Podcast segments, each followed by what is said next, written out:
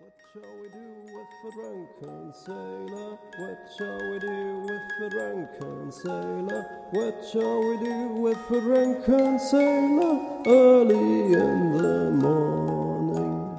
Cheers. Ich glaube, das größte Problem der Menschen ist der Egoismus. Zusammen bilden wir dieses riesige Meer aus egoistischen Ärschen. Manche sind größer, manche kleiner.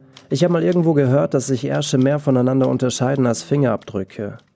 Spaß, habe ich gerade erfunden. Aber was ich eigentlich sagen will, wir schauen zwar gerne anderen Ärschen hinterher, aber unser eigener hat meistens Priorität. Natürlich gibt es ein paar aufopfernde Seelen da draußen. Wiederum gibt es bestimmt auch unter ihnen ein paar, die aus egoistischen Gründen aufopfernd sind, um sich eines Tages einen Vorteil daraus zu ziehen.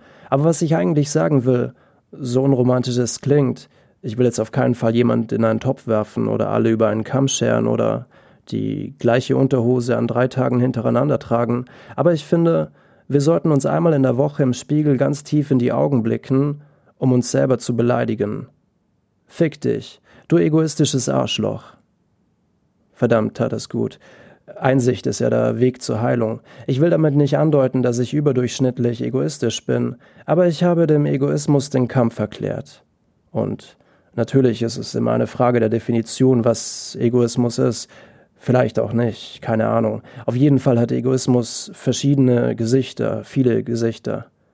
Ich glaube, jeder von uns kennt zum Beispiel diesen einen Moment, wenn man in einer Gruppe über etwas spricht, jeder zu Wort kommen will, du immer wieder versuchst, etwas zu sagen, doch ein anderer dir immer wieder zuvorkommt, du in Gedanken ständig deine Sätze rotieren lässt und sich irgendwann das Gesprächsthema ändert, ohne dass du es mitbekommen hast, ohne dass du gesagt hast, was du sagen wolltest. Meistens gibt es auch in so einer Runde einen Leader, der zu allem irgendetwas zu sagen hat und meistens auch spricht, die anderen nicht ausreden lässt. Vor kurzem saß ich in einer entspannten Runde, eine Mischung aus Freunden und Bekannten. Wir redeten über die Brände im Amazonas, Donald Trump und seine Haare und drifteten dann irgendwann in den esoterischen Bereich ab. Fragt mich nicht, wie dieser Themenwechsel zustande kam. Irgendwann redeten wir davon, ob es möglich wäre, an nichts zu denken, also seine Gedanken abzustellen. Komplette Leere. Ich habe es noch nie geschafft, kann mir aber gut vorstellen, dass man es lernen kann. Die Runde erweiterte sich, jemand Neues kam dazu, und es dauerte nicht lange, und er begann das Gespräch zu dominieren. Er wurde zum Leader, zu der Person, die immer sprach und die anderen nicht aussprechen ließ. Die Gedanken der anderen verstummten allmählich. Dann hast du wieder diesen Satz, den du unbedingt loswerden willst und von dem du weißt, dass er einen großen Beitrag zur Diskussion leistet, doch diese eine Person, dieser selbsternannte Leader, lässt dich einfach nicht reden, da er ständig redet. Du findest keine Pause, die du nutzen kannst, doch dieses Mal machst du es trotzdem. Du sprichst einfach drauf los, er oder sie wird schon aufhören. Und dann ist es wie in einem Film, alles läuft in Zeitlupe ab. Du hast das erste Wort gesagt, du hast dich getraut. Er oder sie hat deine Wortmeldung mitbekommen, dreht langsam den Kopf in deine Richtung, spricht aber weiter. Du sprichst auch weiter, ihr sprecht beide. Noch immer läuft alles in Zeitlupe ab. Ihr beide sprecht ineinander, ein Durcheinander aus Worten, Silbe um Silbe, Spucke um Spucke. Ihr schaut euch tief in die Augen, und du siehst dieses große Nein, welches sich in den Augen deines Gegenübers widerspiegelt. Nein, jetzt spreche ich. Scheiß drauf.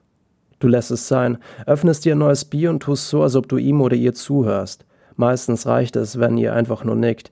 Ihr gebt ihm oder ihr dann zwar die Bestätigung dafür, dass ihr zustimmt, aber wisst ihr was? Scheißegal. Und tatsächlich denkst du zum ersten Mal an nichts. Du sitzt einfach nur da und denkst an nichts.